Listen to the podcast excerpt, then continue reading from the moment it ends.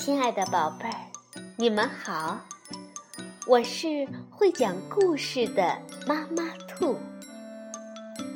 故事是可以玩的，欢迎宝贝儿们到小粽子和妈妈兔一起边看边听，玩故事。宝贝儿，晚上好，欢迎收听。妈妈兔的花样故事。昨天我们讲到，悟空棒打人参果树，师徒四人逃离道观，镇元大仙追赶而来。他到底有没有捉住唐僧师徒四人呢？今天我们就来继续收听《偷吃人参果》下集。在观外百余里处。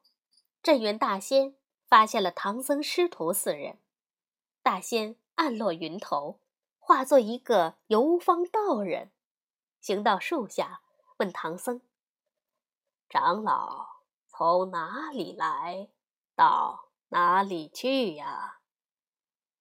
唐僧回答说：“呃，贫僧自东土大唐而来，要往西行。”大仙又问：“既是东来西去，可曾途经荒山，路遇道观呢？”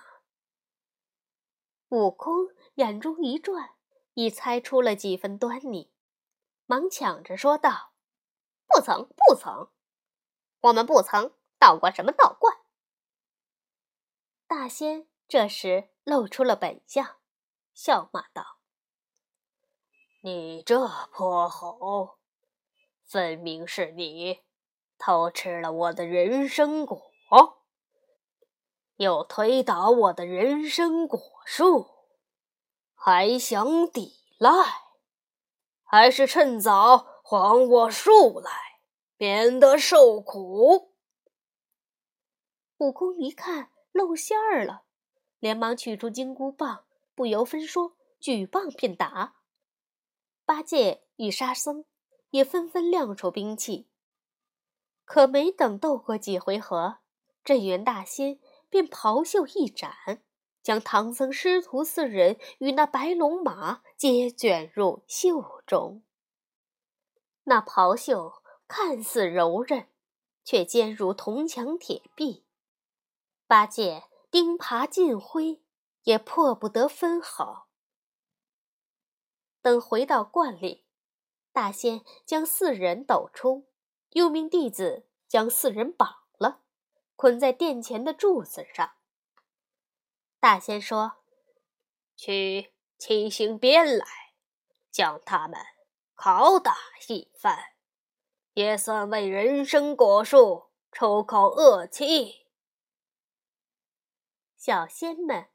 将鞭取来，又浸在水中，问大仙：“先打何人？”大仙说：“唐僧为师不尊，先打他。”悟空听了，连忙插嘴：“大仙错了，偷果子的是我，推倒树的也是我，你不打我，打我师傅做什么？”大仙点头。说道：“这话有理。那好，就先打你这猴头。一果子树，就打你三十鞭。”小仙轮鞭就打，三十鞭过去，悟空却仍嬉笑，分毫不见痛楚。这时天色已到晌午。大仙又指了唐僧说：“为人师者，对弟子管教无方，应打。”悟空又忙着说：“大仙又错了，师傅固然有错，但错事是我做的，我自然应该替我师傅挨打。”大仙看向悟空，说道。看不出你这猴子，倒也有几分孝心，那就成全了你，再打你三十鞭。等三十鞭再过去，已是暮色四合。大仙吩咐徒弟将鞭浸在水里，留待明天再打。到了深夜时分。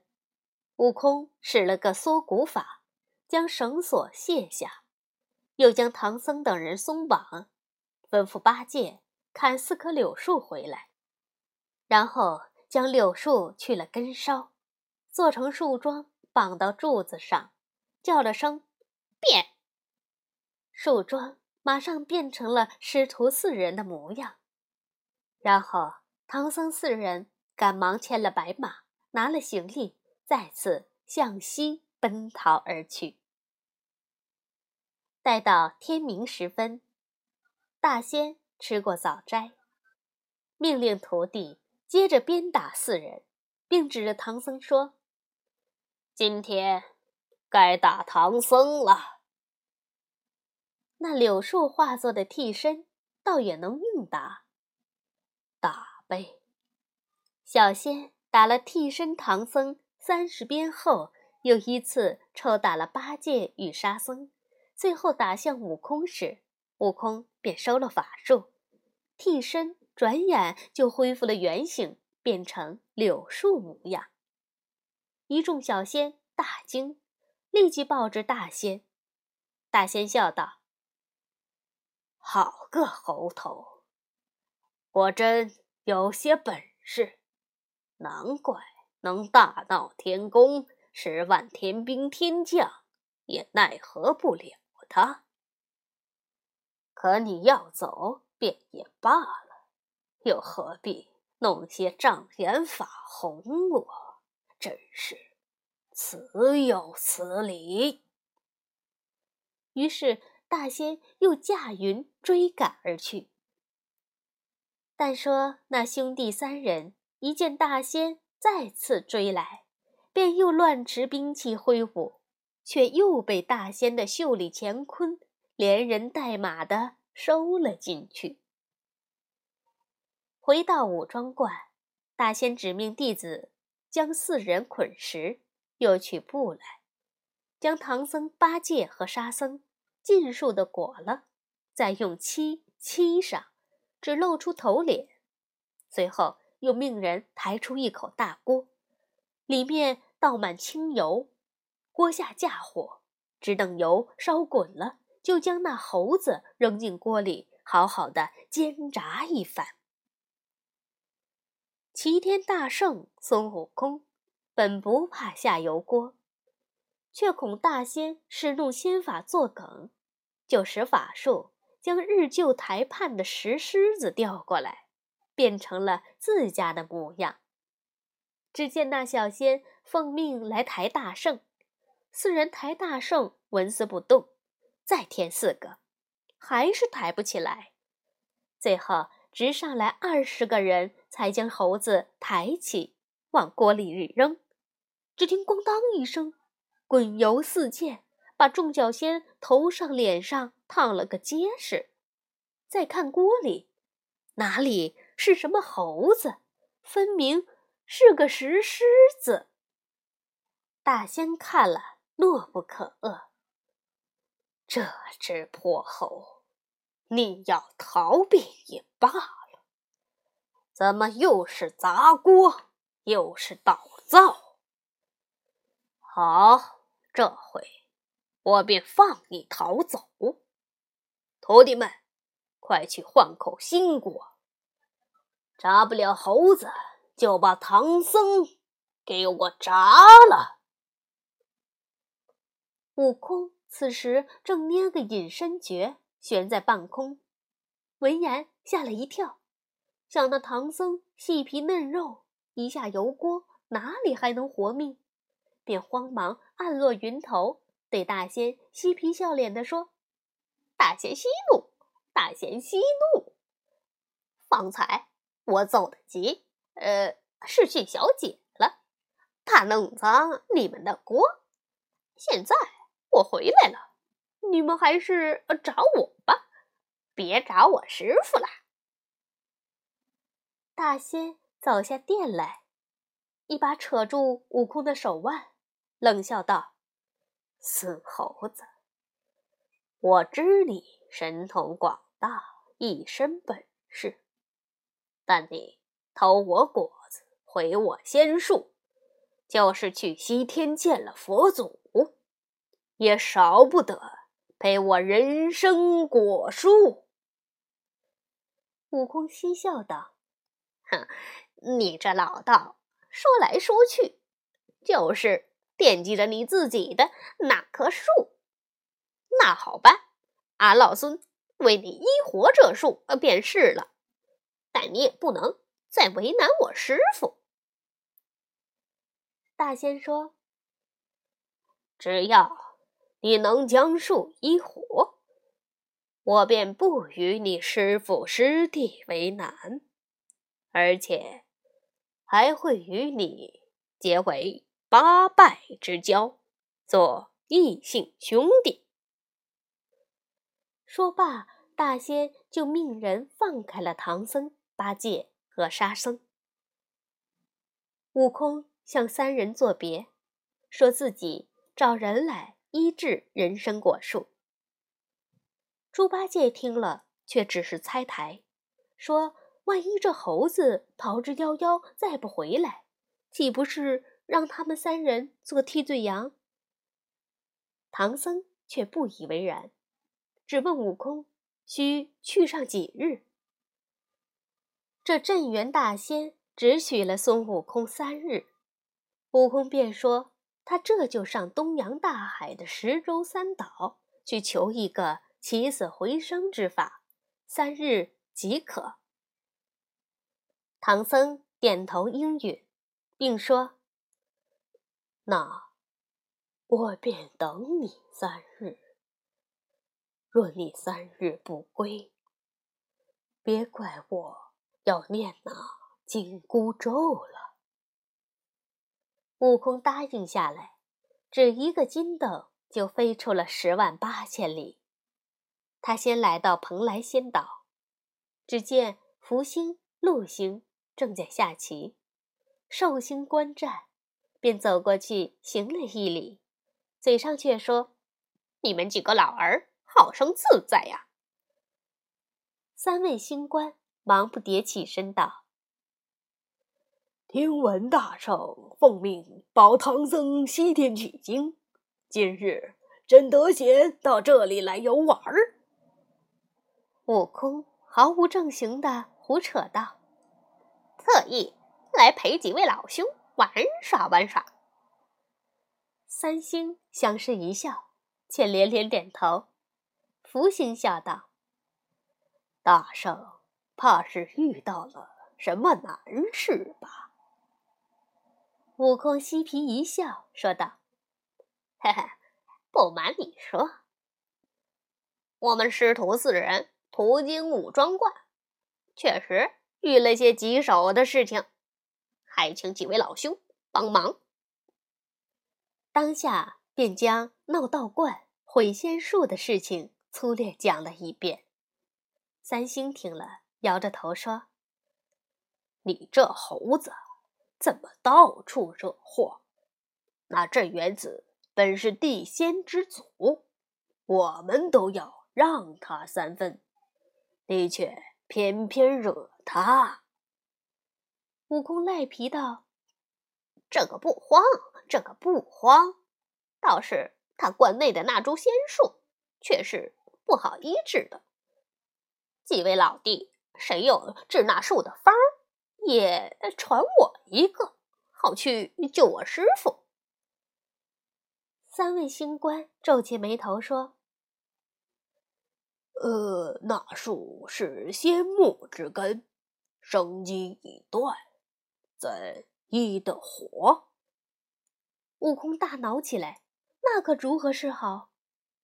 三位星官又安慰道：“啊，大圣莫要急躁，此处无方，你可到别处继续寻找。”悟空道出唐僧的三日之限，三星便笑道：“不妨事，大圣尽管去别处寻找医治的药方，我们三人可去道观替你向唐僧求个情，让他宽限你几日。”悟空这才大喜，匆匆道了谢，又去他处寻觅。可踏遍几处仙岛，也没找到仙方，索性离了东海，又转到南海普陀山去见观音。见了观音菩萨，便央求菩萨行善，帮他将那仙树救上一救。观音骂道。你这泼猴，真是不知好歹！像那镇元子，连我也要让他三分，你倒去惹他，还推了他的树，当真，当真，胆大包天！悟空一再恳求。观音菩萨终是跟着悟空去了武装观，救那人参仙树。武装观里，镇元大仙正与三星陪唐僧说话，见悟空落下云头，说道：“菩萨来了。”众仙与唐僧师徒急忙出门相迎。菩萨先向大仙赔了不是。又与三星见礼，观中弟子也纷纷前来拜了观音。观音说：“还是先医宝树要紧。”众人一起来到果园，菩萨唤过悟空，让他伸出手来，对他说道：“握着净瓶里的甘露，善治。”灵木异草，你且用它将树救过来吧。说完，用杨柳枝蘸着净瓶中的甘露，在悟空的手心上书写了一道起死回生符，并命悟空把手放在树根之下。不多时，树根下便渗出一汪清泉来。菩萨说：“这水却是不许犯五行之气，须得用玉瓢舀出，再将树扶正，从梢上浇下去，方有效用。”镇元子命徒弟们取来玉茶盅、玉酒杯等一干玉器。将水舀出，另有悟空、八戒与沙僧三人合力将树干扶正，在树根处培了土。观音菩萨用杨柳枝蘸着甘露，轻轻洒上。转眼间，那树便从枯转翠，眼见根皮相合，叶长芽生，恢复了往日的繁茂。而枝叶间挂着数个婴孩模样的人参果，细细查来，却是二十三个。清风明月，连道奇怪。前天明明数得清清楚楚，只有二十二个果子，今日怎无端就多出一个来？悟空说：“前日我本就只打下了三个。”另一个打下时，就已钻入地下，不见踪影。大仙这时见枯树返青，不禁欣喜万分，忙命弟子取来金鸡子，打下十个果子，请众仙分享。大仙、菩萨、三星、唐僧师徒每人一个，观中众仙分吃一个。一来是为了酬谢菩萨，二来也算做一次人参果会。唐僧但见菩萨也吃了果子，这才敢吃。等菩萨三星众仙走后，镇元子又大设素宴，信守诺言，与悟空结为了八拜之交。正所谓不打不相识。次日，唐僧师徒辞行，镇元子不愿离去如此匆忙，便又留了四人五六天，方才送四人西行而去。好，宝贝儿，这就是唐僧师徒四人偷吃人参果的故事。接下来，他们在西天的取经路上要遇见一个美女妖精，就是白骨精。我们明天继续来听《西游记》。晚安，宝贝儿。